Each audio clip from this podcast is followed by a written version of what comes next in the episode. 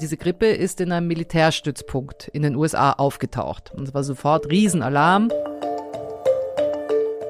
Offensichtlich ist bei dieser Studie dieses Virus dann freigesetzt worden und das hat dann dazu geführt, dass das Virus sich auf der ganzen Welt ausbreitet und 700.000 Menschen Leben gekostet hat möglicherweise. In order for a virus to start an epidemic, it doesn't need to be supremely transmissible. It only needs to be good enough. Der hat nämlich im Interview gesagt, and the most likely place for a virus to stop evolving is in a freezer. Also im Frierfach.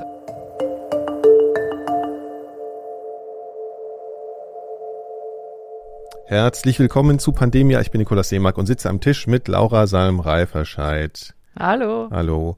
Und Kai Kupperschmidt. Hallo Kai. Hallo. Wir sind im neuen Jahr. Ein Monat ist es her seit unserem Marathon, müssen wir schon mal sagen. Ne? Wir haben ziemlich einen Marathon am Ende des Jahres hingelegt und Endspurt.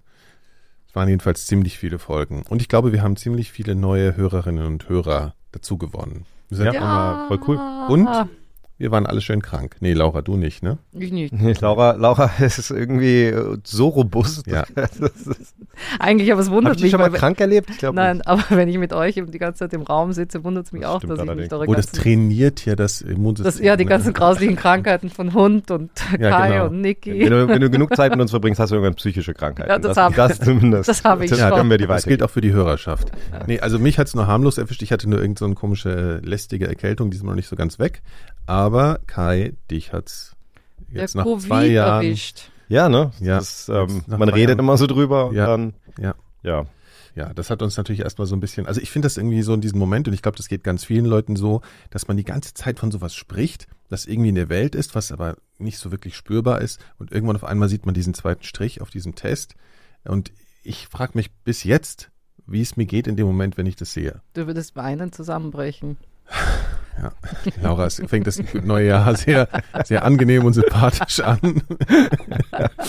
Also Wahrscheinlich. ich, wei- ich weiß nicht, ich glaube, du, du lädst das jetzt irgendwie ein bisschen sehr auf. Also das ging, Wir machen seit zwei Jahren einen Podcast darüber. Ich lade das nicht auf. Wir reden seit zwei Jahren als Gesellschaft über nichts anderes. Ja, aber ich meine, das ist halt wieder, also da bin ich, glaube ich, anders, aber es war ja immer so, dass das gesellschaftliche und das, und das persönliche Risiko so ein bisschen, Ja. ähm, äh, also auseinanderfallen natürlich, beziehungsweise wir, wir, wir sitzen ja zusammen wegen des gesellschaftlichen Risikos vor allem. Mein persönliches Risiko war jetzt einfach wegen Vorerkrankungen und, und Alter äh, von Anfang an natürlich eher gering im Vergleich zu anderen Menschen. Und es ist natürlich durch die Impfung, also ich hätte jetzt trotzdem das Virus äh, nicht, nicht haben wollen, ne? also besonders nicht 2020. Aber es ist natürlich jetzt ähm, geimpft, geboostert, ähm, eine völlig andere Situation auch nochmal. Insofern war das jetzt für mich nicht, ich meine, ich muss ich auch ehrlich sagen, ich, ich habe das jetzt auch in einer Situation bekommen, wo ich ein Risiko eingegangen bin, dass ich, also das war Mhm. konkret über, über, Ja. über Neujahr mit Freunden zusammen, Ja. wo ich wusste, das kann ich nicht komplett ausschließen, das Risiko. Ähm, und es ist halt eine Risiko-Nutzen-Abwägung, so ein bisschen, ne? Und das war ein Risiko, das ich eingegangen bin. Und habe dann, als, als, als einer der Freunde dann gesagt hat, äh, ja, er hat Halsschmerzen, schon gedacht, okay. Ähm, Ja. und dann bin ich zu Hause geblieben, hab, war, der erste Test war noch negativ und dann war, glaube ich, der am zweiten Tag nach, ähm, da hatte ich dann auch schon Symptome, da ähm, war dann auch der Test positiv. hast primär Kopfschmerzen und, dann sonst ein bisschen grippale in, äh, Genau, so ne? allgemein, aber, aber gar nicht, äh, also gar kein Husten zum Beispiel gehabt Mhm. oder, ähm, oder so dieses klassische, also überhaupt nicht gemerkt, dass es irgendwie weiter runter auf die Bronchien geht oder so. Ja. Das war eher, eher die Nase. Das hatte ich dann von irgendwelchen harmlosen ja, Tieren. Ja, das, das- naja, harmlos. Naja, harmlos. Ja, ja, so harmlos waren sie auch schlimmer teilweise dann. Ja, naja, aber da hat man irgendwie komischerweise macht man sich dann da keine Sorgen. Ne? Aber na gut. Ähm, okay, aber das ist auf jeden Fall überstanden. Ist auch irgendwie sinnvoll, dass Kai das als erstes bekommt, so als Experte hier in der Runde. Ne? Also muss Und als, auch als, als, Experiment finde ich Ja, genau, genau. Auf jeden Fall. Ich auch. Also wir müssen jetzt noch ein bisschen gucken, Laura. Die Menschen wollen sich auch einfach nicht so viel mit Krankheit beschäftigen. Und deswegen machen wir auch diesen Podcast. äh, und machen jetzt mal weiter. Das ist ja zwar die erste Folge in diesem Jahr, aber es ist die dritte Folge einer Miniserie. Ähm, wie ist denn mal die Überschrift? Kann mir mal kurz einer helfen? Ich bin so. Die Ursprünglich. Ursprünge. Ursprünge von Seuchen, genau. So war der Titel. W- Wollen wir zum neuen Jahr nicht noch danken? Kurz? Ja, Ach ja, natürlich. Wir müssen erstmal so, ja, da müssen wir sowieso erstmal allen Menschen Ja. danken, Ja. die uns unterstützen. Ne? Also das muss man auch sagen, es sind sehr viele Leute dazugekommen im Dezember, äh, die uns unterstützen über Club Pandemia und Apple, äh, bei Apple Plus, bei, bei Apple, äh, wie heißt denn das eigentlich? Äh, Apple Abonnements, Pandemia Plus, genau. Also vielen herzlichen Dank für alle, die uns da, an alle, die uns da unterstützen. Ähm, das kann man machen. Schaut doch mal in die Shownotes zu dieser Folge, da sind die Links. Das hilft uns unheimlich. Und Laura, du hast noch einen speziellen Dank. Ja, überhaupt, dass viele, viele tun uns auch weiterempfehlen auf Twitter und ähm, das, Ja. ist, das ist schon mal auch wahnsinnig hilfreich und super. Und äh, speziell danken möchte ich Kiki, so ist ihr Twitter-Name. Ähm, sie sagt, das Gefühl der, von der Intro-Musik von Pandemia löst bei ihr so eine, ein Gefühl von Geborgenheit aus, wie so bei der Titelmusik einer Lieblingsserie oder sowas.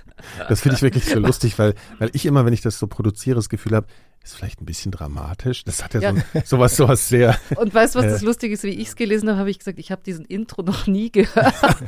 Das ist allerdings, also das finde ich auch schon weil ich ja nie die ehrlich gesagt. fertigen, Ja, so- nie die fertigen Episoden höre, so zumindest. Also Ja, das Intro ist ja der, der Teaser sozusagen, ne, der immer so dieses mit dem Dünk, dünk, dünk, dünk, dünk, was jetzt gerade lief, was du jetzt nicht gehört hast. Ja, das kannst du ja, du kannst dir ja mal ab und zu auch mal unseren Podcast anhören, Laura. Das kann nicht schaden. Genau. So, ihr merkt schon, wir sind ein bisschen albern, aber das muss vielleicht auch irgendwann mal sein, so im düsteren Winter.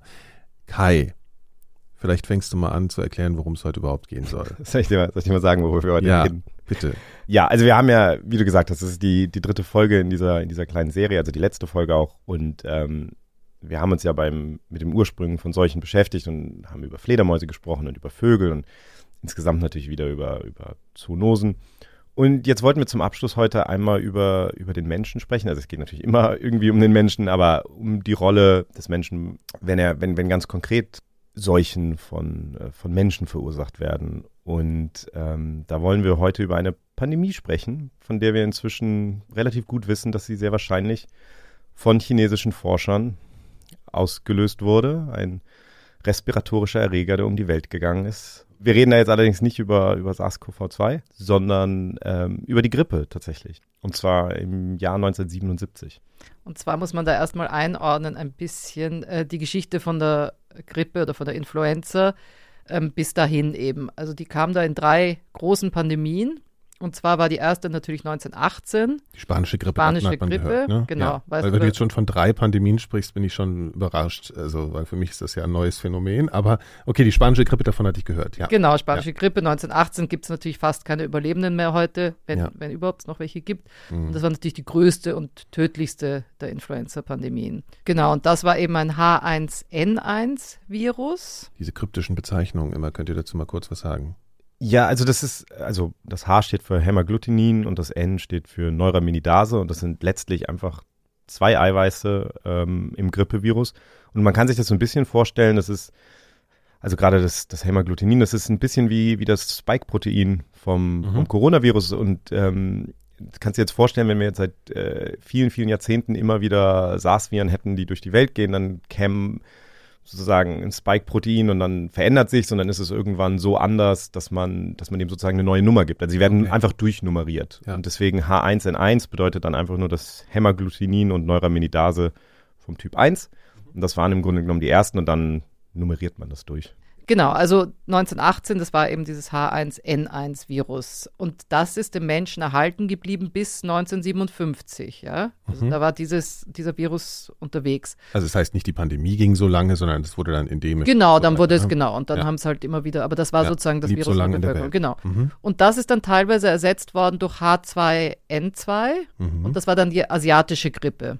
Und dann ist eben H1N1 komplett verschwunden und H2N2 ist elf weitere Jahre zirkuliert bis 1968 und dann kam die Hongkong-Grippe und das war H3N2 und das war dann das einzige Influenza-A-Virus, was zirkuliert ist, also H3N2. And that was until about 1977, when all of a sudden H1N1, which had been extinct in humans for 20 years, reappeared on the scene. Das ist Joel Wertheim, Medizinprof an der University of California in San Diego. Und er sagt eben, dass 1977 dann aber plötzlich wieder H1N1 aufgetaucht ist. Nach 20 Jahren, nachdem es eigentlich erste verschwunden war. Version sozusagen, also die spanische Grippe im Prinzip, der Erreger der spanischen Grippe. Ja, nur heißt sie jetzt die russische Grippe. Genau, das war 1977 eben Ja. die russische Grippe. Mhm. Das war ein Ausbruch, der hat weltweit rund 700.000 Menschen getötet. Aber trotzdem steht das natürlich im Schatten der Grippewellen von 57 und 68, die sechs Millionen Menschen getötet haben. Und vor allem auch im Schatten der spanischen Grippe natürlich, weil das war ein besonders aggressiver Erreger, der hat 20 bis 40 Millionen Leute dahingerafft. Genau, das heißt also, wenn man sich jetzt ähm, im Grunde genommen das, das menschliche Leid anguckt, dann, dann waren diese anderen Pandemien natürlich wahnsinnig wichtig und, und Ja. groß im Vergleich. Aber was, was, was, was die russische Grippe so interessant gemacht hat, war halt diese Frage danach, wo die jetzt herkam, also warum jetzt H1N1 wieder aufgetaucht ist. Und einer der Forscher, der das untersucht hat damals, ist Peter Palese.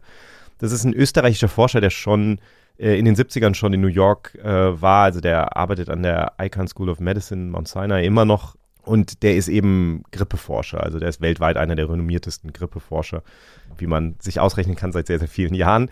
Und der hatte damals gerade eine neue Methode entwickelt. Also man muss sich ja klar machen, dass man damals jetzt noch nicht einfach äh, wie heute sagen konnte, gut, wir sequenzieren jetzt mal das gesamte Erbgut dieses Erregers Ja. und dann schauen wir uns mal an, wie sieht denn das aus und vergleichen das mit anderen. Aber er hatte eine Methode entwickelt, wo man im Grunde genommen äh, Abschnitte des Erbguts mit Abschnitten aus anderen Erregern vergleichen kann und einfach schauen kann, okay, sind die sehr, sehr ähnlich. Also das sagt Das dir war jetzt groberes Verfahren. Genau, es war ein gröberes Verfahren insofern, dass du nicht sagen konntest, äh, wenn die unterschiedlich sind, wusstest du nicht, sind die jetzt 80 Prozent unterschiedlich Mhm. oder 60 Prozent Mhm. unterschiedlich. Aber du konntest eben sehen, wenn die sehr, sehr ähnlich waren. Okay. Er hat dann im Grunde Teile von diesem Virus, äh, dieser russischen Grippe genommen und hat die verglichen mit letztlich all den Viren, die er so in seiner Tiefkultur hatte. We found, to our big surprise, that these new Russian viruses, which now turned out to be um, Chinese viruses, were actually identical with one or two changes in the oligonucleotide maps to 1950 strains. And that was very, very surprising.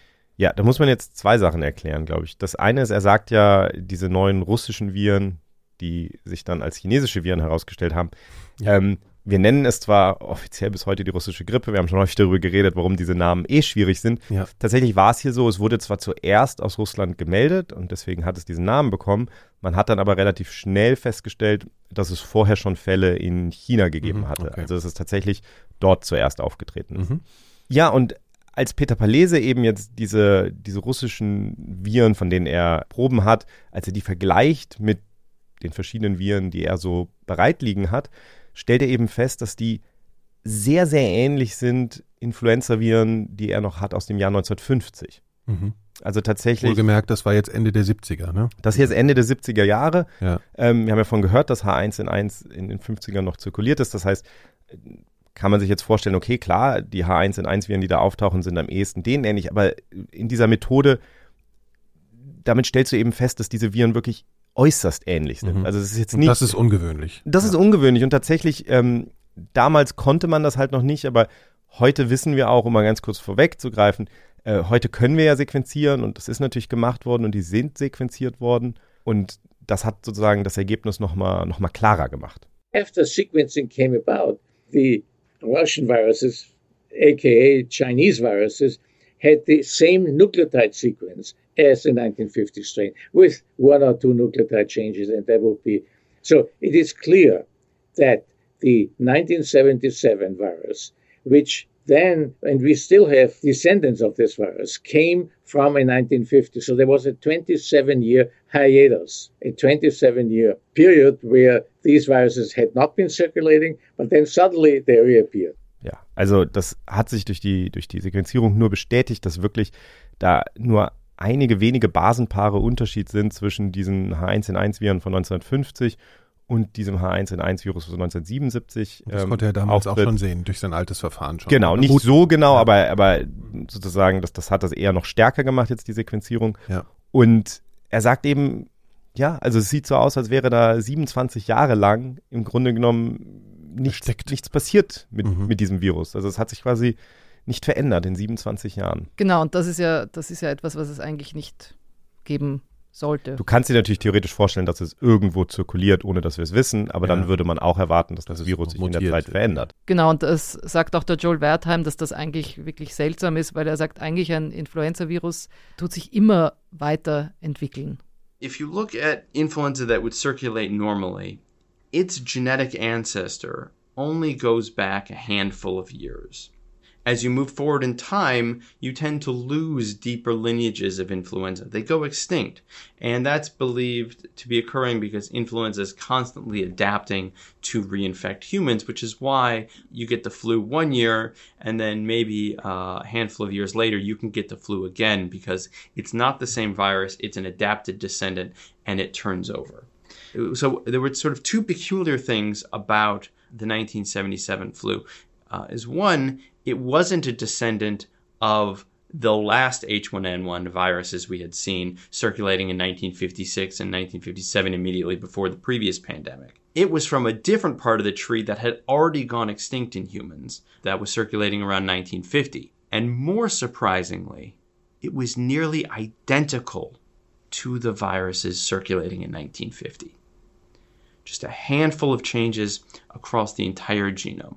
Also er sagt dann Influenza-Virus, das passt sich immer an den Menschen an und tut Menschen dann auch nochmal reinfizieren, nicht? Also sie können es ein Jahr haben, aber dadurch, dass sich das Virus dann Ich so meine, verändert, Ja. Deswegen werden wir jedes Jahr neu geimpft, ne, weil es ständig diese Veränderungen gibt. Im Ja, also im Grunde ein ständiges, ständiges Wettrüsten zwischen menschlicher Immunität und Virus, ne? Und dann würde man halt erwarten, dass das Virus, äh, ja, ja, nicht mehr so auftritt wie vor 30 Ja. Jahren. Und es war eben nicht nur seltsam, dass sich das überhaupt nicht verändert hat, sondern es war zusätzlich auch noch identisch zu dem Virus, was 1950 zirkuliert ist. Also nicht einmal sozusagen am Ende, wo dieses H1N1-Virus ausgestorben ist, 1956, sondern es war einfach wie Mhm. So. aus, der, aus, der, so aus der Zeit gegriffen, von 1950 sozusagen. Ah, okay. Weil nach 1950 hat sich ja auch nochmal sechs Jahre anpassen können.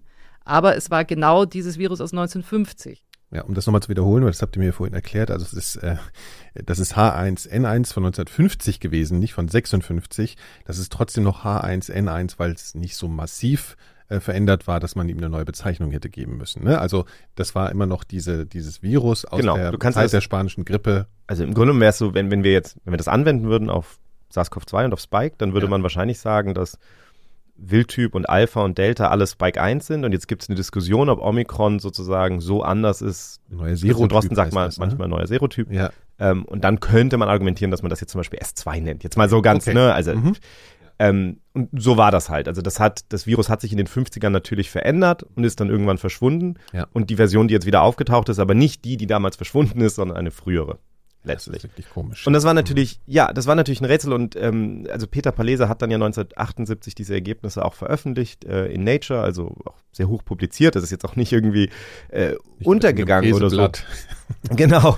Und ähm, natürlich musste er diese Frage irgendwie auch in dem Paper angehen und, und er geht dann eben verschiedene Erklärungen durch, die, die man sich theoretisch so irgendwie überlegen konnte dazu. Bei Influenza-Viren kennt man das eben zum Beispiel nicht, aber es gibt Viren, die Jahre oder Dekaden an Evolution verpassen, weil sie sich im Menschen zurückziehen. Zum Beispiel Herpes, das ist ja dann latent da in den Mhm. Ja, Nervenzellen, das kennt man ja. aber Mhm. es zieht sich eben zurück und kommt dann irgendwann wieder raus. Also es zieht sich zurück, ist sozusagen nicht aktiv und deswegen äh, verändert sich es auch nicht, weil es nicht ständig so einem Infektionsgeschehen äh, ausgesetzt ist und sich deswegen nicht anpasst. Genau, und dann gibt es auch zum Beispiel HIV, das kann sich ja auch im Genom einbetten. Naja. Und dann hat man auch gerade bei Ebola, das war ja auch letztes Jahr, oder ja, letztes Jahr war das genau, Mhm. entdeckt, dass das ja auch plötzlich nach Jahren wieder rauskommen kann Okay, auch, okay. ja. Also sich sozusagen in den Wirten versteckt und äh, konserviert. Genau. Aber Mhm. bei Influenza hatte man das eben noch nie gesehen in all den Dekaden. Mhm. Es gab eine Theorie, dass das Virus des 1977er Ausbruchs vielleicht in Hühnern abgehangen ist, sage ich jetzt mal, oder versteckt, versteckt Rumgehangen, war, meinst du? rumgehangen Ja, okay. ist. Weil das Feld wusste nicht, was das Virus in Vögeln macht, das es infiziert hatte damals. Also man wusste nicht, man hat gesagt, okay, das infiziert Vögel, aber was die da, da machen, wusste man nicht. Und es gab die generelle Idee, Mhm. dass Influenza in seinen natürlichen aviaren Wirten sich eben nicht anpasst oder nicht evolviert. Das hat sich eben als falsch herausgestellt und heute weiß man, dass eben auch in Vögeln eine Anpassung stattfindet, auch wenn sie eben nicht krank werden. Aber das ist zum Beispiel erst in den 2000er Jahren klar geworden. Ich meine, e- eine theoretische Möglichkeit, die man erwägen kann, ist natürlich, dass ein Virus einfach sozusagen über die Jahre so mutiert ist, dass dabei ein Virus rausgekommen ist, das genau So 1950 schon mal, das schreibt zum Beispiel Peter Palese in dem Paper dann in Nature und sagt, das ist halt nicht plausibel, Ich habe das, glaube ich, mit Lottogewinn verglichen. Ne? Also das ist wahnsinnig unwahrscheinlich. Ja, also das ist einfach was, was man auch nie, ja. nie beobachtet hat sonst ja, dass das, also auch von der Richtung her, dass sich das quasi dazu zurückentwickelt. Mhm. Ja, und deswegen ähm, schreibt eben, es sei halt die, die, die wahrscheinlichste Erklärung sei, dass irgendein ungewöhnlicher Mechanismus dazu geführt hat, dass das jetzt hier über äh, fast 30 Jahre diese, die, dieses Virus konserviert wurde. Also wir, wir halten mal fest, das ist ja. aufgetaucht und da taucht einfach ein Virus aus, was genauso wieder aussieht wie, wie, wie, so ein, wie so ein Snapshot aus einem bestimmten Jahr. Und das stellt jetzt die, die, die Forschung vor ein Rätsel, weil keiner kann wirklich sagen, wie konnte oder wie ist, wie kann das passieren? Genau, also all diese Möglichkeiten, die wir jetzt erwähnt haben, die werden in dem Paper im Grunde genommen verworfen und dann ja. schreibt er am Ende, finally, it is possible that a 1950 influenza virus was truly frozen in nature or elsewhere and that such a strain was only recently reintroduced into man. Das heißt, da irgendwo eingefroren, in der Natur oder sonst wo. Genau. Und ähm, es gab eben diesen Gedanken zum Beispiel, das hatte er mir nochmal gesagt, dass man gesagt hat, vielleicht gibt es ja, also es gab ja nach wie vor diese Verbindung schon mit Russland, dass man gesagt hat, vielleicht gibt es in Sibirien Seen, wo, wo Viren aus den 50er Jahren dann irgendwie eingefroren sind oder so. Also äh, es, es, war alles ja so ein bisschen weit hergeholt letztlich. Ja. Und was sie eben nicht so explizit sagen, war natürlich die Möglichkeit, dass es auch einfach von Menschen or elsewhere, ne? Das fand ich, das hat mich jetzt irgendwie aufhören lassen. So, dachte ich jetzt mal so an so einen Kühlschrank oder sowas. Joel Wertheim sagt das ganz explizit. Er hat nämlich im Interview gesagt, and the most likely place for a virus to stop evolving is in a freezer. Also im Frierfach, ja. Gab dann natürlich trotzdem die Frage, okay, ähm, wenn das so ist, wo. Was für ein Kühlschrank? Wessen Kühlschrank? Und, und, und, und, wer hat das Ding wieder aufgetaut, ist ja. ja. die andere Frage. Und da hat dann Peter Palese, nachdem das Paper in Nature erschienen ist, hat Peter Palese bei einer Konferenz ein interessantes Treffen, was so ein bisschen ihm dann eine Idee davon gibt, was hätte passiert sein können. Und zwar trifft er einen chinesischen Kollegen, ähm, Chi Ming Chu. Und das ist ein Forscher, der in England studiert hatte, der dem chinesischen Regime auch sehr, sehr kritisch gegenüberstand. Das war eines der Opfer der Kulturrevolution. Palese hat mir erzählt, dass er wohl fünf oder sechs Jahre damals auf einer, auf einer Schweinefarm dann arbeiten musste während der Kulturrevolution. Als Strafmaßnahme oder was? So. Genau. Und der, also das war ja Umerziehung sozusagen. Und den trifft er eben auf dieser Konferenz und dann nimmt er ihn zur Seite und sagt, hey, das, was du da entdeckt hast, dass dieses Virus aus China eben genauso aussieht wie, wie ein Virus aus den 50ern, das ist gar nicht überraschend. When I published this, he actually, at the meeting I met, when I met him again, he sort of put me into a corner and told me, look, this is not surprising because what happened was that the Chinese had a vaccine trial and they used a challenge the 1950 virus. So they had these 10,000 or 1,000 recruits, however, I forget what, what the number was he mentioned to me, but it was a large number of recruits who were given the vaccine, and then they were challenged with a virus they knew had uh, infected people, but they were before 1950 it was 1977, so 20 years would be 1957, and most of these recruits were, like in our countries, between 18 and 20 years old. So the challenge virus was an intelligent one uh, because you want to uh, know how good is my new vaccine, which I made. Also wie gesagt, dieser Forscher sagt, es sei gar nicht überraschend, dass dieses alte Virus plötzlich wieder aufgetaucht ist. Ja. Und der Grund, den er nennt, ist eigentlich eine ziemliche Bombe, wenn man darüber nachdenkt. Er sagt, die haben in China eben Mitte der 70er Jahre eine Impfstoffstudie gemacht. Also die haben im Grunde genommen einen Impfstoff gegen die Influenza getestet mhm. und haben dann, um zu schauen, ob der funktioniert oder nicht, das gemacht, was man eine Challenge-Studie nennt. Also sie haben versucht, Menschen, die den Impfstoff bekommen hatten, mit einem Influenza-Virus zu infizieren. Und der kam aus dem Kühlschrank. Der kam aus dem Kühlschrank aus dem einfachen Grund, dass du natürlich ein Virus nehmen musst, das diese Menschen vorher noch nie gesehen haben. Sonst haben die ja möglicherweise Antikörper, weil sie es als Kind oder so schon mal hatten. Und deswegen der alte, das alte Virus. Genau, das waren Rekruten, die mhm. waren 18, 19, 20 Jahre alt. Mhm. Und das heißt, 1976 oder so musst du 20 Jahre zurückgehen, ein bisschen mehr, gehst halt in die 50er Jahre und dann weißt du, okay, dieses Virus haben diese Menschen auf keinen Fall in ihrem Leben gesehen. Wenn die geschützt sind vor dem Virus, dann hat der Impfstoff funktioniert. Und er sagt eben, offensichtlich ist bei dieser Studie dieses Virus dann freigesetzt worden und das hat dann dazu geführt, dass das Virus sich auf der ganzen Welt ausbreitet und wie Laura gesagt hat, 700.000 Menschen Leben gekostet hat möglicherweise. Und er sagt eben, so kam dieses jahrzehntealte Virus wieder in die Welt. Das ist ja schon ziemlicher Hammer. Also man, ich muss das jetzt nochmal mir klar machen. Die holen das da sozusagen aus dem Kühlschrank. Das lag da eine ganze Weile seit den 50ern und haben gedacht, okay, das geben wir jetzt diesen Probanden und dann ist es entfleucht. Also jetzt muss man natürlich ganz klar sagen, also das mit dem Entfleuchen ist ja relativ leicht erklärbar. Wenn ich eine Challenge-Studie mache, dann nehme ich ja in Kauf, dass manche Leute im Zweifelsfall erkranken. Also kein Impfstoff ja. schützt 100 Prozent. Das heißt, also ich produziere mit hoher Wahrscheinlichkeit schon mal Menschen, die mit diesem Virus durch die Gegend rennen. Naja, das ist halt jetzt die Frage. Durch die Gegend rennen, wenn ich sie durch die Gegend rennen lasse. Ne? Also die Frage ist, wie ist diese Studie gemacht und was, welche Sicherheitsmaßnahmen gibt's da? Aber nur, nur um das nochmal ganz klar zu machen, das ist in diesem Augenblick ist das jetzt erstmal, das ist Hören sagen, das ist etwas, was Peter Palese sagt, dass ihm ein anderer Forscher aus China ja. damals erzählt hat. Das wäre jetzt, weil wir heute auch noch über SARS-CoV-2 reden, das wäre jetzt so auf so einer Skala der Evidenz jetzt nicht die allerhöchste Ebene der Evidenz. Es ist aber in einer Situation, ganz im Gegenteil zu SARS-CoV-2, wo wir uns eigentlich keinen natürlichen Ursprung erklären können für dieses seltsame Phänomen, ist es natürlich sofort eine plausible Erklärung mhm. für dieses Rätsel. Und es gibt ein paar andere Gründe, warum das durchaus auch historisch plausibel wäre an dem Punkt. Darüber habe ich auch mit Joel Wertheim gesprochen und der meint, man muss sich ja die Vorgeschichte anschauen. Und zwar gab es 1976 eine kurze Schweinegrippe-Panik in den USA. Schweinegrippe. Genau, Schweinegrippe. Und zwar war das auch ein H1N1-Virus, aber eben ein ganz anderes als das mhm. damalige. Ja? Aber diese Grippe ist in einem Militärstützpunkt in den USA aufgetaucht. Und es war sofort Riesenalarm. Es wurde eine Impfkampagne gestartet, die ist damals ein bisschen schiefgelaufen. Die Impfung hatte unerwartete Nebenwirkungen. Das Ganze hat mehr Schaden angerichtet als, als jetzt Gutes getan. Vor allem, weil auch diese Schweinegrippe 1976 sich gar nicht weiter verbreitet hat als über diese paar ursprünglichen Fälle hinaus. Also es war einfach nur ein Riesenalarm mhm. um, um wenig. Aber es hat unter Umständen, meint Joel Wertheim, ein neues Interesse an einer Impfung gegen H1N1-Viren ausgelöst. Ach so, weil, weil man gedacht hatte, das kann ja doch nochmal kommen. Es so. kann nochmal kommen, genau. Und es war ja diese riesenspanische Grippe, also es hätte auch gefährlich sein Ja, es war natürlich ein ja. anderes Virus. Also ja, und, und man muss, glaube ich, dazu nochmal sagen, das war, es spielt schon noch eine Rolle, dass das jetzt ein Militärstützpunkt war und dass man ähm, damals eben doch so ein bisschen diskutiert hat. Also es war am Anfang, das als man auch von der russischen Grippe gesprochen hat, gab es auch kurz die Diskussion, ob das möglicherweise russisches Biowaffenprogramm sein könnte oder so.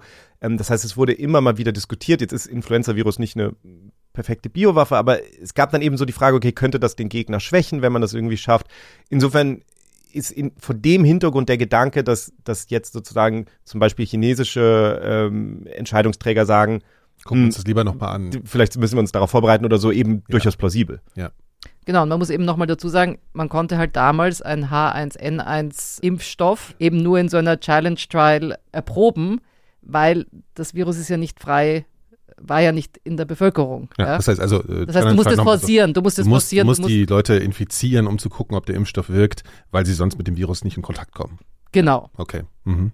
Und deswegen muss man eben einfach auf, aufs Frierfach zurückgreifen. Ja, das Frierfach. If you're concerned about H1N1 in 1977, there's no active H1N1 circulating to test your vaccine against. So you could deliver an H1N1 virus from the freezer that maybe was just sampled and amplified in the lab, or could have been passaged in the lab to attenuate the virus to make it somewhat less transmissible. And that would make a vaccine trial in principle somewhat safer. Now, one of the reasons that people say that this virus could have been attenuated in the lab is that the original viruses that they sampled in 1977 and 78 were uh, more temperature sensitive than your average influenza virus, which is something that could come about during laboratory passage and actually is something you would want for an attenuated virus. You want a virus that isn't going to be very effective. But in order for a virus to start an epidemic, it doesn't need to be supremely transmissible. It only needs to be good enough. It just needs to infect one additional person on average, and you have an epidemic that can get out of control. So, if you challenge people, if you give them a vaccine that doesn't work like you'd hope, and that virus is still transmissible, if they happen to infect another person and they happen to infect another person, you can spark uh, an epidemic or a pandemic. Also er erklärt hier nur noch ein weiteres Indiz, äh, was darauf hindeutet, dass es tatsächlich aus dem äh, Frierfach gekommen ist, dieses aus dem Labor gekommen ist, dieses Virus von 1977. Ähm, er sagt, es könnte sein, dass man das abgeschwächt hat, das Virus im Labor, um die Impfstudien sicherer zu machen. Und das könnte eben auch erklären, warum diese ähm, Proben des Virus von 1977 und 78 empfindlicher auf Temperaturschwankungen waren, weil das könnte ein Hinweis darauf sein, dass es eben im Labor abgeschwächt worden. Achso, die haben, äh, die waren äh, temperaturanfälliger gegen, gegen Schwankungen als so ein durchschnittliches Influenza-Virus. Das Genau. haben Sie bemerkt. Okay. Genau. Mhm. Genau. Und deswegen sagte Joel Wertheim auch, also wenn das dann gleichzeitig an verschiedenen Orten so eine Impfstudie gemacht wird, kann es eben schon passieren, dass dann das außer Kontrolle gerät. Also Ja, es muss klar. ja nur gut genug sein, das Virus. Es muss ja nicht Ja. wahnsinnig ansteckend Ja. sein, es muss ja nur einen anstecken und der steckt noch jemanden an und das kann dann daraus einfach eine Pandemie entstehen. Er sagt, es muss nicht heißen, dass es jetzt unbedingt in China oder Russland diese Studien gemacht worden sind, aber aufgrund der Geografie und das Interesse an solchen Studien könnte dieses Szenario Hm. eine Möglichkeit sein. Genau. Hm. Aber und man darf ja auch nicht vergessen, es war ja auch kalter Krieg. Ja. Ja, ja. Und das ist eben ganz interessant, weil ich habe Joel Wertheim gefragt, werden wir je rausfinden, ob das wirklich sozusagen 100 Prozent das passiert ist. Und er sagt, naja, vielleicht gibt es irgendwo noch jemanden, der wirklich sitzt und weiß genau und mitgemacht hat bei diesen Studien, ja, aber Der es aus dem Gefrierfach rausgeholt hat. der es aus dem, aus dem Gefrierfach rausgeholt hat, genau. Peter Palese hat auch angedeutet, dass es möglicherweise in den Archiven der Weltgesundheitsorganisation dazu noch Unterlagen gibt, die man Mhm. finden kann oder so. Also das ist eine interessante äh, investigative Recherche, die man da mal machen kann. Aber was halt auch interessant ist, es hat die Leute halt nicht so interessiert, wie sie heute einen Ursprung von SARS-CoV-2 zum Beispiel interessiert, weil es auch jetzt kein komplett neues Virus war, nicht? Also es ist jetzt nichts, was, es war halt eine weitere Grippewelle, aber es war jetzt nicht komplett nicht so neu und noch nie da gewesen, nicht? Ja, wobei ich mich frage, ob das wirklich der Grund ist. Also ich meine, es war natürlich ein anderes Medienökosystem. Ich glaube, es war einfach eine ganz andere, da wurden ganz andere Sachen sozusagen betont und, und, und, und, und wenn bestimmte Leute das nicht zum Thema gemacht haben, dann war es vielleicht auch einfach als, als Thema nicht im Mainstream. Also genau das Gegenteil von dem von heute, würde ich sagen. Aber es ist eine interessante Frage. Ich, ich finde es einfach interessant. Ich muss gestehen, vor SARS-CoV-2 ähm, ist das hier eine Geschichte, mit der ich mich nie beschäftigt hatte. Im Nachhinein weiß ich, dass ich hier und da mal Hinweise darauf gelesen hatte, aber ich habe äh, hab mich tatsächlich erst nach SARS-CoV-2 ähm, mal damit beschäftigt, weil es natürlich jetzt im Zuge ähm, der Pandemie nochmal hochgekommen ist. Es ist auch ganz interessant, es gibt eine Studie, die letztes Jahr rausgekommen ist, die sich angeguckt hat. Man kann ja unterschiedliche Erklärungen dafür finden. Und aus meiner Sicht von dem, was wir so wissen, scheint das ja eine sehr plausible zu sein, diese, diese Impfstudie. Aber es gibt natürlich auch Leute, die sagen, möglicherweise wurde das, wurde tatsächlich der Erreger im Labor untersucht und in Gain-of-Function-Experimenten, über die wir in der letzten Folge ja schon mal geredet haben, also dass es wirklich sozusagen äh, der Versuch war, irgendwie dieses Virus zu verändern. Mhm. Und man kann sich eben angucken über die Zeit, welche Erklärungen in den publizierten wissenschaftlichen Papern betont werden oder am ehesten kommen. Das ist halt ganz interessant, weil jetzt in, in den letzten zwei Jahren oder so sehr viele Paper rausgekommen sind, die das hier als ein Beispiel nehmen für, für schiefgelaufene Gain-of-Function-Experimente oder so, obwohl dafür eigentlich die Evidenz schlechter ist als jetzt für, für, für so eine Challenge-Studie. Und äh, es geht eben auch an den Kern dessen, das Risikoprofil ist natürlich was völlig anderes, ob ich ein, ob ich ein Virus untersuche in einem Labor, da hängt es natürlich noch an den Sicherheitsstandards des Labors und so, aber ist natürlich schon was ganz anderes, ob ich das mache oder ob ich Menschen gezielt versuche, mit einem Virus zu infizieren und dann ist ja alles, was ich vielleicht, dann brauche ich ja ganz andere Sicherheitsvorkehrungen. Ne? Also dann, das ist ja eine völlig andere Nummer, als zu sagen, ich habe äh, etwas, entweder nur eine Erbgutsequenz oder so, ne? oder, oder wirklich das Virus. Also da Ja. gibt es dann diese unterschiedlichen, und es wird immer so ein bisschen vermengt, so Lab Escape, ne, Lab Leak, aber da gibt es natürlich ganz unterschiedliche Szenarien und, und ich finde, das hier so historisch ist vermutlich eines der plausibelsten, am besten belegten nach wie vor nicht sehr gut belegt, aber, aber es ist ein sehr, sehr interessantes Beispiel, was, glaube ich, auch in den nächsten Jahren vielleicht noch ein bisschen mehr Aufmerksamkeit verdient hat und vielleicht auch bekommt. Also man würde das als das größte Beispiel oder prominenteste Beispiel bezeichnen dafür, dass sowas mal aus der menschlichen Hand sozusagen entkommen ist oder aus Also der Kontrolle vom- geraten ist. Einfach vom Impact her. Ne? Es Ja. gibt, muss man auch dazu sagen, es gibt jede Menge Beispiele natürlich, wo einzelne Labormitarbeiter sich zum Beispiel mit Ja. Viren infiziert haben, Ebola. die sie untersucht haben. Wir haben für Und SARS endlich 1 viele, Fälle, ja. wir haben gerade von SARS 2 einen Fall gehabt in Taiwan. Mhm. Also diese Beispiele gibt es natürlich. Mhm. Aber das sind halt sehr häufig, sind es dann einzelne Personen, die krank werden oder so. und wo es Ähm, nicht außer Kontrolle gerät. Genau, und hier reden wir ja ganz explizit über ein Virus, das sich weltweit ausgebreitet hat. Ja. Und, und 700.000 Tote, Ja. ne? muss man sich mal also klar machen. Ja. das, das ist von diese Dimension ist sozusagen Ja. das, was es, was es besonders macht.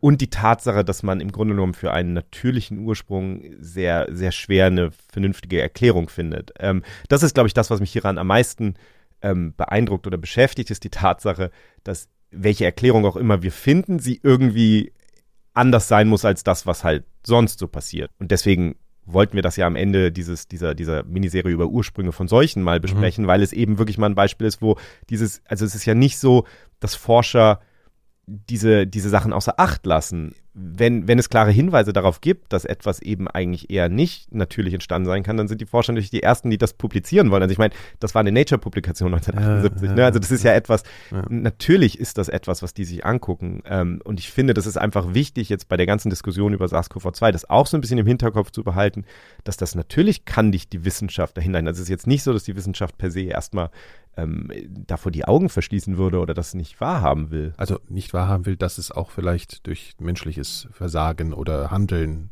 Klar. in Umkost, genau. Und im Zweifelsfall, solange du den mit dem Finger auf jemand anders zeigen kannst Ja. und sagen kannst, Ja. wir würden das natürlich nicht machen, aber es war, es war Ja. jemand anders, ist es natürlich Ja, ja. eine Ja. Ich- wichtige Erkenntnis. Nur kurz ein bisschen zurückgreifend, aber wir haben natürlich auch eine Folge über den Leiblig gemacht, Stimmt. nämlich unsere Pockenfolge, unsere zweite.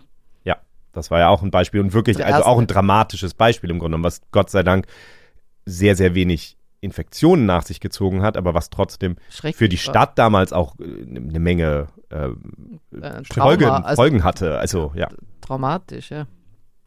Gut. Aber es hätte trotzdem natürlich, es kann auch immer noch der sibirische See sein, ne? Also es ist nicht Sibirische See. jetzt nicht sehr wahrscheinlich, aber also es ist nicht bewiesen. So, das können wir ja wahrscheinlich sagen. Es ist nur sehr wahrscheinlich, es ist Genau. sehr plausibel. Genau, es ist natürlich auch sehr, sehr schwer zu beweisen und wir hatten ja auch bei anderen, ich meine, wenn wir uns angucken, was wir damals über Hepatitis C in Ägypten gesprochen haben, wo es im Grunde genommen auch jetzt sehr gute Evidenz gibt, wie das zusammenhängt mit der Bilharziose-Behandlung, aber du kannst das natürlich endgültig nicht Zufriedenheit aller irgendwie wirklich klären, glaube ich. Mhm. Aber ich denke immer, ich meine, so wie die Sequenzierung dann ja den, das noch klarer gemacht hat als diese Methode, die Peter Palese damals schon anwenden konnte. Natürlich gibt es auch immer wieder neue wissenschaftliche Methoden und ich glaube schon, dass wir vielleicht da mit der Zeit noch ein bisschen ähm, noch, noch mehr Evidenz bekommen können. Und tatsächlich frage ich mich, was möglicherweise in Archiven oder äh, auch einfach in, im, im Gedächtnis mancher Menschen irgendwie vielleicht doch noch, Mhm. noch, noch vorhanden ist. Ich meine, Mhm. das ist 19, das ist jetzt 70er Jahre gewesen, das Ja, ist ist auch nicht nicht so ganz lang ancient her, ja. History, ne? Nee, ist ja nach meiner Geburt. Also insofern. So lange ist das noch nicht her, ja. äh, Vor meiner, sage ich mal, aber okay. Okay, aber gehen wir doch jetzt nochmal kurz, also da drängt sich jetzt natürlich die, die aktuelle Diskussion um den Laborursprung, den möglichen Laborursprung von SARS-CoV-2 irgendwie auf. Ne? Darüber haben wir ja das letzte Mal auch schon mal ein bisschen gesprochen. Die, die Debatte über den Ursprung von SARS-CoV-2 ist inzwischen derart komplex ausdifferenziert mit so vielen Mhm. verschiedenen Strängen und so weiter und natürlich auch so polarisiert und so weiter, dass wir das, glaube ich, hier in einer einzelnen Folge überhaupt gar nicht richtig Ja. ähm, äh, einfach in seiner Tiefe nicht, nicht, nicht greifen können. Und der Laie das, äh, ist da natürlich überhaupt nicht drin. Ne? Genau, wir können einen kurzen Überblick geben, glaube ich, und, und, und wahrscheinlich sollten wir in den nächsten Wochen einfach ein paar Sonderfolgen machen, wo wir einzelne Stränge davon uns mal angucken. Okay. Ähm, Mhm. dazu sagen, Laura ist jetzt auf Recherchereise, sehr schön die nächsten Wochen. uns hier schön Da sind der, Nik Können wir- der Nikolas und ich leider, Ja. Ich lasse die beiden Ja. Patienten. Ja, wir zurück. nörden hier so ein bisschen rum. Das ist Richtig. ganz schön, ja. Mhm. aber ähm, Nicht schön, dass du weg bist, Laura. Also wollte ich das nicht stehen lassen. Genau, Ja. aber, aber tatsächlich ist es ja erstmal interessant, sich klarzumachen, ein paar allgemeine Dinge kann man aber sagen, glaube ich, über diese, ähm, über diese Debatte über den Ursprung von SARS-CoV-2. Und eine Sache, die ich wichtig finde, glaube ich, sich klarzumachen, ist, dass ähnlich wie 1977 der Anfangsgedanke, dass es aus dem Labor kommen könnte, kam auch hier ja von den Forschern. Also es ist ja schon so, wenn man jetzt wirklich das zurückverfolgt, dann gab es eben im Januar 2020 diese Diskussion, also wir haben in der letzten Folge ja auch schon gehört, was Jeremy Farrar dazu gesagt hat. Und dann gab es einen anderen Forscher, von dem wir auch schon mal gehört haben, Christian Andersen, ein Däne, der in San Diego forscht. Und der hat damals Ende Januar eben eine E-Mail geschrieben, unter anderem an Tony Fauci, von dem wir auch schon gehört haben, und hat eben in dieser E-Mail geschrieben, er sieht bei dem Virus Anzeichen, dass das vielleicht aus einem Labor kommen könnte. Also das ist sogar ganz explizit, dass es verändert wurde in einem Labor. Das war ganz am Anfang und die Aufmerksamkeit lag eben da auf zwei Abschnitten im Virus letztlich, beide im Spike-Protein. Und das eine ist die Rezeptorbindedomäne, die Receptor Binding Domain, also das ist der Teil, der an, an den ACE2-Rezeptor bindet, dann auf der menschlichen Zelle. Also das ist letztlich genau der Teil des Virus, der mit der menschlichen Zelle in Kontakt kommt. Und das andere war die sogenannte Furin Cleavage Site. Das ist eine andere Stelle im Spike-Protein, wo eben menschliche Eiweiße dieses Spike-Protein ähm, schneiden können. Und das ist wichtig, damit das Virus in die menschliche Zelle eindringen kann. Und diese beiden Abschnitte sind ihm eben am Anfang aufgefallen, wobei er dazu sagt, dass er damals natürlich eigentlich auch kein Coronavirus-Experte war. What has to be clear here is that I was not a coronavirus expert at the time. And the furin cleavage site is one thing, but the receptor binding domain, I will say, was probably the bigger thing. I know there's been a lot of focus on the furin cleavage site, but that's because we have since explained the receptor binding domain, but we hadn't early on. And the receptor binding domain was just very different. And it was very different specifically in the contact residues compared to like SARS and other other subecoviruses. But looking at, you know, Ralph Barrick had a paper on this too. And also I, I you know, started out in science as structural biologist. So looking at this, I was like, well, but it could look like this could potentially be a good binder to human ACE2. And that's just weird to me. Der Anfangsverdacht oder was ihn am Anfang einfach überrascht bei diesem Virus ist schlicht und einfach die Tatsache, dass diese Rezeptorbindedomäne so gut vorbereitet zu sein scheint auf den menschlichen Rezeptor ACE2. Also schlicht und einfach die Tatsache, dass es so aussieht, als würde das sehr gut daran binden. Als hätte sich da jemand Gedanken gemacht. Also ungefähr. Natürlich ist es in Wirklichkeit so, das ist jetzt natürlich eine ganz andere Nummer als das, was wir vorhin beschrieben haben mit der Influenza. Natürlich ist es absolut möglich, dass das natürlich entsteht. Und natürlich findet ein Selektionseffekt statt. Also natürlich sind die Dinge, die wir beim Menschen letztlich finden werden, sind natürlich Sachen, die irgendwie an den Menschen auf irgendeinem Level schon angepasst sind. Wenn sie es nicht sind, dann können sie den Menschen natürlich nicht infizieren. Ja. Aber das Gefühl war, es ist halt sehr gut angepasst. Und das andere war eben diese Furin Cleavage Site, die wir eben bei anderen Viren nicht gesehen hatten. Also bei SARS-1 zum Beispiel nicht.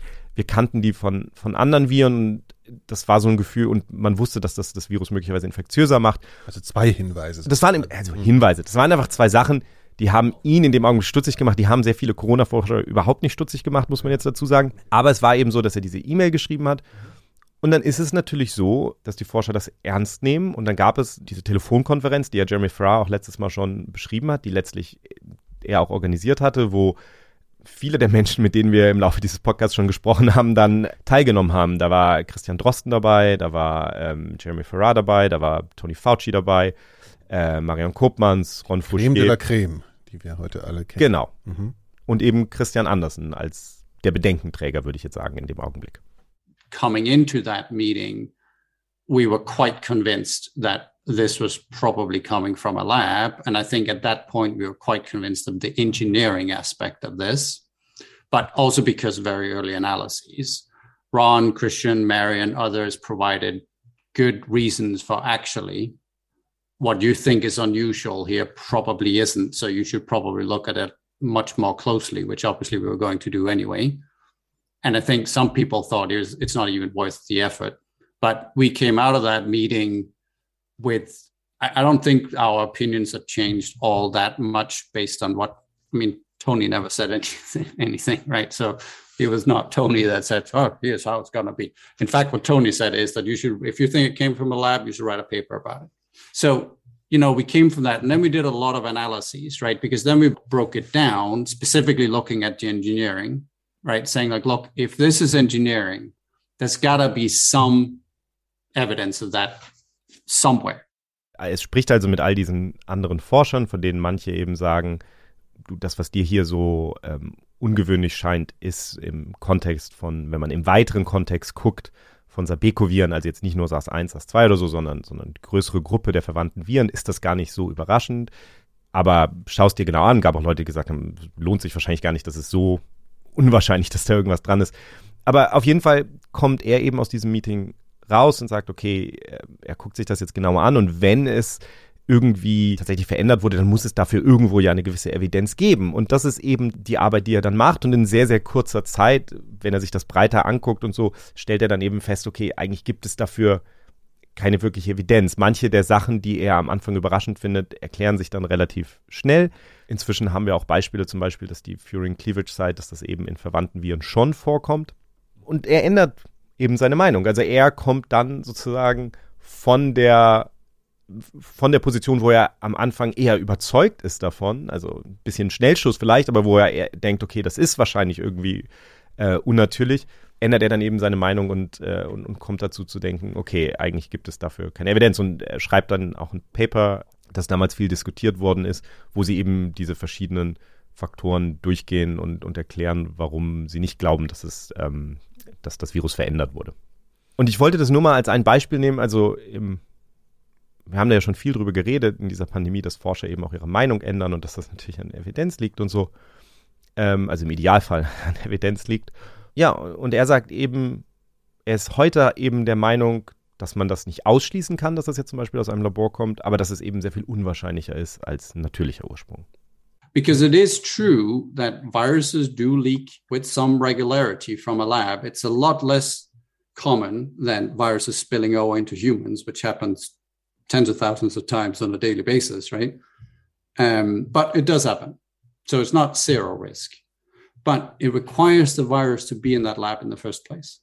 Yeah. And that's the part of the lab leak theory, which there's almost no focus on. But that's why it's that's the part that is very, very, very unlikely. If they had magically found or created SARS-2 and they had it growing at high titers in the lab, I totally agree with you the risk of this having leaked as part of all those activities much much much much much higher right but we don't have any evidence for that at all. And really importantly the likelihood of them having that virus growing is hugely unlikely. Und das ist jetzt der Punkt, wo eben die Unterschiede zu dem Szenario von 1977 sehr wichtig werden, weil die große Frage, die eigentlich nicht geklärt ist, für die es sehr wenig Evidenz gibt, ist, ob das Institut in Wuhan überhaupt dieses Virus im, im Labor hatte oder ein, oder ein ja, ähnliches ja, Virus. Ja, Und der Grund, dass es unwahrscheinlich ist, ist, dass es eben anders als bei Influenza-Viren zum Beispiel, ist es eben sehr, sehr schwer, diese Viren, diese Coronaviren aus der Natur zu isolieren und dann im Labor wachsen zu lassen. Also die meisten Paper, die man so liest über all diese Viren, das sind immer nur die genetischen Sequenzen, weil das ist relativ leicht zu machen, aber tatsächlich so ein Virus ähm, zu etablieren in der Zellkultur im Labor, das ist eben relativ schwierig. Und die Voraussetzung dafür, dass dieses Virus wirklich aus dem Labor in veränderter oder unveränderter Form kommt, ist natürlich erstmal, dass das Virus irgendwie da ist und, und, und wächst. Und das ist das, wo er heute eben sagt, das hält, diesen ersten Schritt hält er für so unwahrscheinlich, dass er deswegen glaubt, dass alles andere eben verhältnismäßig unwahrscheinlich ist im Vergleich zu der Theorie, mhm. dass, wie bei SARS-1, es, es eben aus der, aus der Natur kam. Aber was ich wichtig finde wiederum ist, das sind jetzt verschiedene Wahrscheinlichkeiten, die er da sozusagen, von denen er ausgeht und die können sich natürlich aufgrund von Evidenz auch ändern. Also im Grunde genommen keiner der Forscher, mit denen ich gesprochen habe, sagt, er glaubt, dass es 0% Wahrscheinlichkeit gibt, dass das aus dem Labor kommt zum Beispiel. Sondern die aller, allermeisten Forscher sagen, sie halten das für eine Möglichkeit. Das haben wir auch letztes Mal von Jeremy Farrar gehört. Nicht so wahrscheinlich wie, wie Natural Spillover, aber es ist wahrscheinlich eine Möglichkeit, die wir erstmal mitdenken müssen. Natural spillover, also dass es aus Tieren kommt. Genau. We need to focus on the science here. We can't dismiss it out of hand.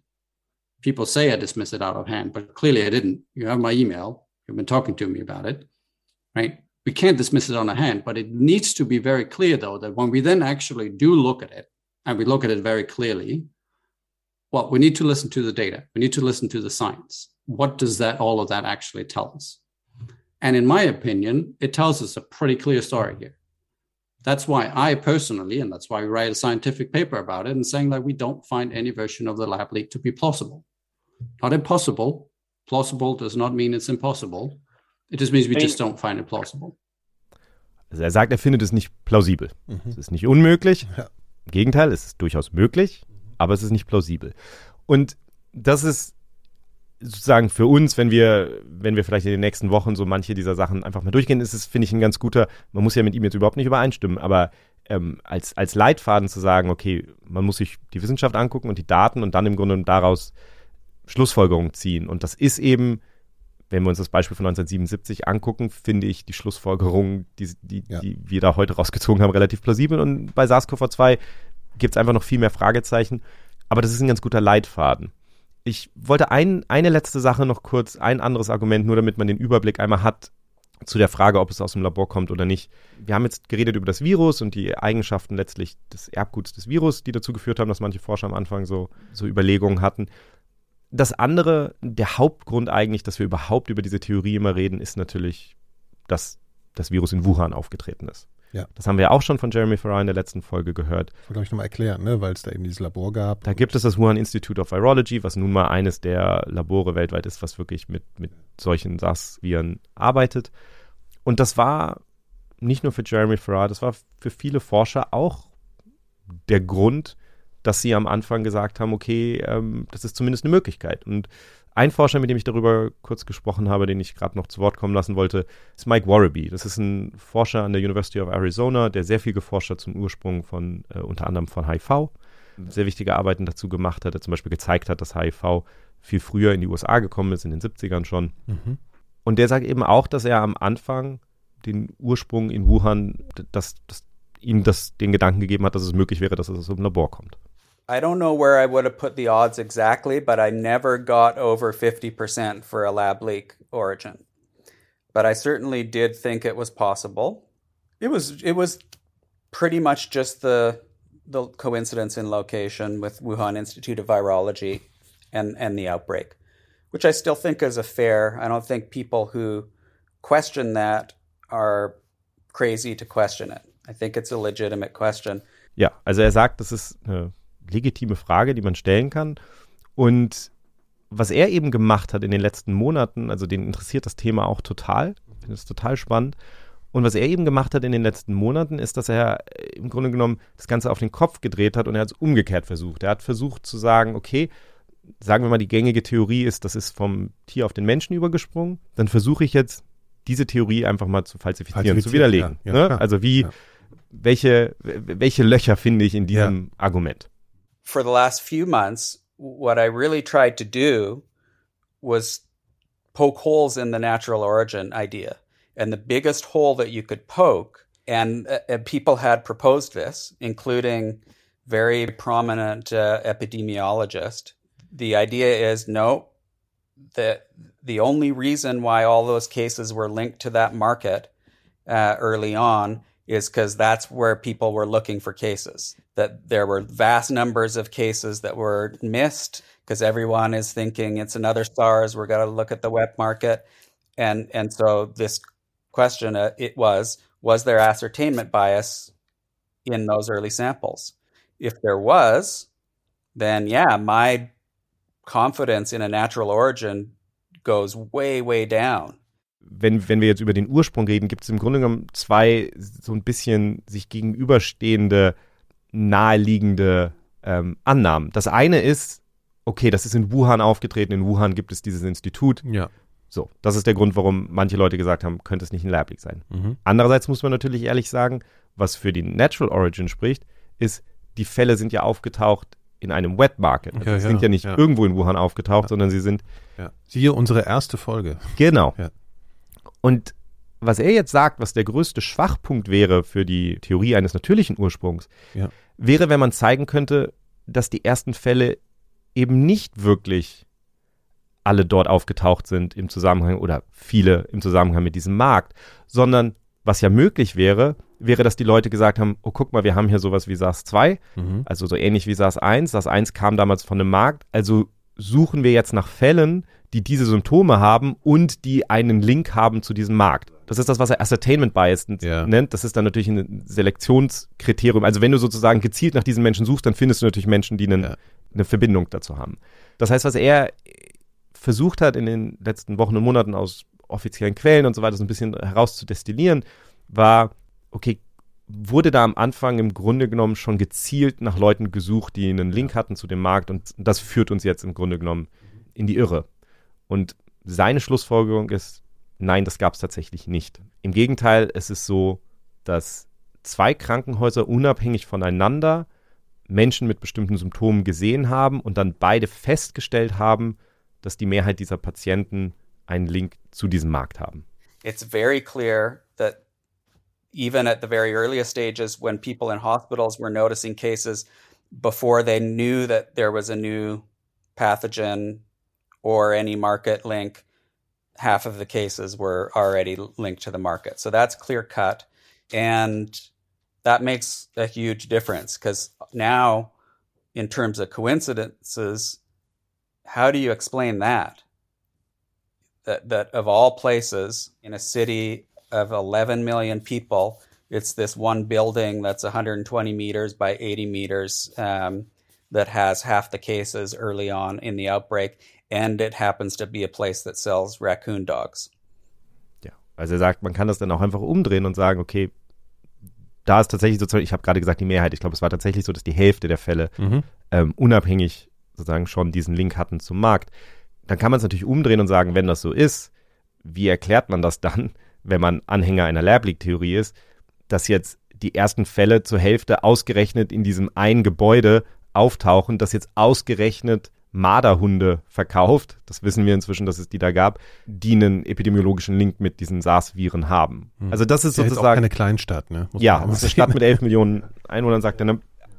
Also das ist das, was ich so interessant finde. Man muss natürlich der Wissenschaft folgen, aber es ist natürlich auch immer eine Interpretation. Also es ist natürlich trotzdem immer, also man kann es immer so und so betrachten und es hängt immer daran, wie weit du da reinzoomst. Wir werden in einer der, der Sonderfolgen, glaube ich, darüber sprechen, aber was sie zum Beispiel gemacht haben, was total interessant ist, ist, die haben einfach die frühen Fälle genommen, die wir kennen, und haben die einfach auf einer, auf einer Stadtkarte von Wuhan, haben die einfach nur die frühen Fälle sozusagen sequenziell gezeigt. Also so ein bisschen wie das, was damals bei der Cholera gemacht wurde ähm, mit, der, mit der Pumpe in Broad Street. Ja. Ähm, Also so, so wie so Stecknadeln, Stecknadeln reinstecken. letztlich, so, genau. Also auf? virtuell ja. in dem Fall. Ja, ja, ne? klar. Aber dann siehst du halt einfach, dass diese Fälle im Grunde alle um diesen, um diesen Markt rum und das Wuhan-Institut ist halt in, Mhm. in, in einer anderen Ecke der Stadt und da tauchen halt keine Fälle auf. Mike Warraby ist einer der Menschen, die diesen Brief unterschrieben haben. Es gab einen Brief an Science, wo Forscher gefordert haben, dass man die Lab-Leak-Theorie ernst nehmen muss und dass man das genauer untersuchen muss. Mhm. Er war derjenige, der vorgeschlagen hat, diesen Brief zu schreiben, Mhm. den dann Jesse Bloom maßgeblich geschrieben hat, der von vielen Forschern unterschrieben wurde. Und wie gesagt, Mike Warraby, nachdem er sich das jetzt angeguckt hat, kommt zu dem Schluss, dass er ein bisschen ähnlich wie, wie, wie Christian Anderson, dass er die einfach die, den natürlichen Ursprung von SARS-CoV-2 viel, viel wahrscheinlicher findet. Es könnte ja natürlich auch sein, dass ein Mitarbeiter aus diesem Labor zufällig auf diesen Markt spazieren ging und dann dort, also ich meine, das ja die alles so. Das ist, das ist natürlich genau, Ja, das ist natürlich ja. genau das, also, und das ist das, reden wir sicher auch nochmal drüber, aber dieses, Ja. wenn du jetzt versuchst, Menschen sozusagen zu überzeugen, das ist halt genau das, was er sagt. Er hat, er hat diese Ergebnisse ja auch veröffentlicht Hm. und hat gesagt, er war dann auf Twitter, hat mit Menschen diskutiert und dann gab es tatsächlich einen der Anhänger der Lab-Leak-Theorie, der dann irgendwann gesagt hat, okay, hm, das scheint tatsächlich ein guter Hinweis darauf zu sein, dass es eben nicht Lab-Leak ist. Mhm. Und hat er auch gesagt, es sei denn, zum Beispiel die, die Forscher wussten, dass sie jetzt irgendwie was Schreckliches getan haben und sind dann direkt zum Markt gegangen, um sozusagen, um, um, dann um, um leiten die wir ein Spuren zu. Verschwörungstheorie. Ja, Naja, ich aus, meine, ne? aber ich glaube, das hat den natürlich Charakter dann so ein bisschen schon davon. Ne? also ich, ich glaube, was man sich klar machen muss, ist egal zu diesem, zu dem jetzigen Zeitpunkt, egal wie du erklärst, dass das Virus aus einem Lab-Leak entstanden ist, musst du jetzt natürlich von einer Verschwörung ausgehen. ja, stimmt. Also in der, je- in, zu dem jetzigen Zeitpunkt. Weil es halt nicht public ist. Genau, also Ja. das muss dann jetzt bewusst unterdrückt werden. Ja. Natürlich gibt es Verschwörungen, also es Ja. ist jetzt nicht, ich will damit nicht sagen, dass es eine Verschwörungstheorie ja, ist, aber Wir waren auch ähm, auf dem Mond, das ist ja übrigens. Genau. Aber natürlich gibt es Verschwörungen und insofern, aber es ist, ich wollte nur diese beiden Forscher, Ja, kann man mir natürlich vorwerfen, dass das total einseitig ist, dass ich jetzt zwei Forscher genommen habe, die beide der Meinung sind, dass es nicht lerblich ist. Jetzt muss ich erstens sagen, dass das, ne, wir reden ja viel über False Balance, das spiegelt meine Gespräche mit 30, 35 Forschern wider, dass Mhm. die Mehrheit dieser Meinung ist. Und es sind beides Leute, die aus meiner Sicht, meine persönliche Einschätzung, der Evidenz gefolgt sind und die beide am Anfang eine Lab Leak Theorie entweder für wahrscheinlicher oder ähnlich wahrscheinlich gehalten Ja, haben. das fand ich ja jetzt auch ganz spannend mal zu hören, dass dann so ganz offen daran rangegangen Ja. wird. Ne, Dass eben nicht von vornherein gedacht wird, naja, das ist ja Quatsch, das ist ja Verschwörungstheorie, so wie ich jetzt impulsiv reagiert habe, gerade mit dem, mit dem Markt, sondern dass da eben versucht wurde, eben das zu falsifizieren, was man eigentlich denkt, was wahrscheinlich ist. Ich glaube, einen der größten Fehler, den viele Forscher gemacht haben, war, dass sie privat vielleicht diese Gedanken am hatten am Anfang, es aber nach außen hin, wenn sie jetzt gefragt wurden oder so im Interview, wahrscheinlich eher verneint haben, weil du mit sowas natürlich zu dem Ja. Zeitpunkt vielleicht nicht, wenn du dir nicht sicher bist, nicht zitiert werden willst. Und das, das hat, glaube ich, viel dazu beigetragen, dass da so eine komische Atmosphäre darum herrscht. Aber wie dem auch sei, wir haben jetzt sozusagen 1977 gesehen, da gibt es einen Forscher, der folgt der Evidenz und sagt, das scheint darauf hinzudeuten, dass das menschgemacht ist. Jetzt haben wir in diesem Fall zwei Forscher gesehen, die gesagt haben, sie folgen der Evidenz und sie kommen dann eher zu dem Schluss, dass es vermutlich eher natürlichen Ursprungs ist.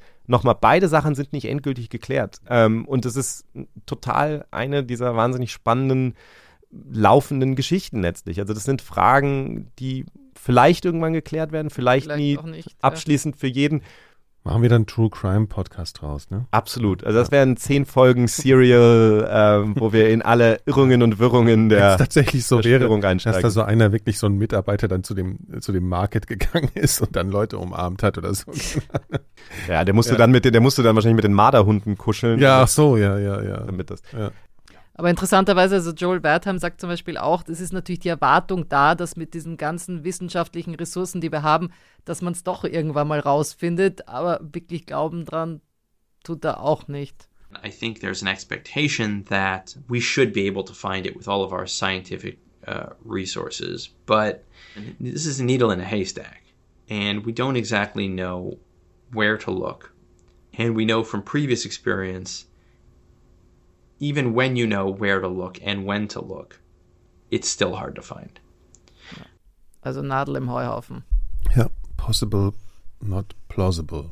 Mache ich mir, glaube ich, ein T-Shirt draus. Auf. Oder ist jetzt einfach mal eine Standardantwort an alle Leute, die mir irgendwas erklären wollen. So ein bisschen arrogant. ja, okay, gut. Also, tja, also äh, Spoiler, wir, wir wissen es nicht. Aber es gibt gewisse Wahrscheinlichkeiten. So. Ja, immer wieder In, in, unbefriedigend. beide, Richt- in beide Richtungen. immer wieder, immer wieder unbefriedigend, klar. Gewisse Ach, kann Wahrscheinlichkeit. ich einfach mal sagen, so ist es. Ne? Ja. Das ist so. Aber was wir sagen können, diesen Podcast wird es weitergeben. Das ist gesichert. Ich wollte auch noch fragen, Kai, ähm, geht's dir denn eigentlich wieder gut? Das haben wir nämlich gar nicht geklärt. Das haben wir nicht Sehr geklärt. gesund. Ich, Ja. also ich, ich wäre ich wär nicht hier, Also- wenn es mir nicht gut gehen würde. Naja, in Bezug auf Jetzt kann ich euch ja sagen, ich Ja. habe gerade noch einen sowas. positiven Test gehabt vorher. Ach so, schön. unangenehm.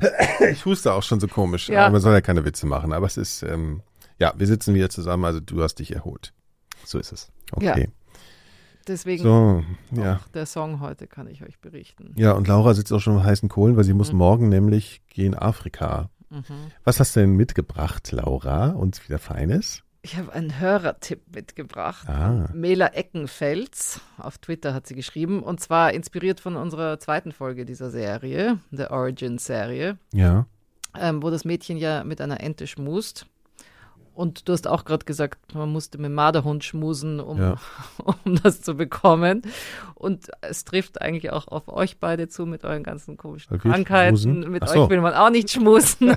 Und deswegen Hm. ein Song. Ja. Wie heißt er denn? Ja, jetzt muss ich nochmal. Wieder wird gut vorbereitet. Mhm. Paul Salm, Reiferscheid. Ja, wie der Song heißt. Ich lasse das jetzt einfach mal so laufen. Weißt du? Damit die Leute mal Wie mitkriegen. es wirklich abläuft. Ja. hier. Ah. Also der Song heißt äh, I'll Never Fall in Love Again von Bobby Gentry. Ah, das ist aber ein trauriger Titel. Das ist ein trauriger Titel, Ja. aber die Zeile drin ist Ich kann mich gar nicht halten vor Spannung. What do you get when you kiss a guy? You'll get enough germs to catch pneumonia. Also, wir sind trotzdem pro Knutschen, würde ich sagen. Ne? Unser Podcast ist pro Knutschen. Wir könnten euch alle abknutschen, die uns weiterhin unterstützen. Schaut doch mal in die Shownotes. Ich esse gerade ein Gummibärchen, deswegen schmatze ich schon so. Vielen Dank, bis zum nächsten Mal. Wir sind etwas äh, durch den Wind. Wir müssen erstmal wieder reinkommen dieses Jahr. So ist es. Frohes 20. Bleibt gesund. Ne? Wir wünschen euch äh, Gesundheit und frohes neues Jahr. Bis bald. Ciao. Ciao.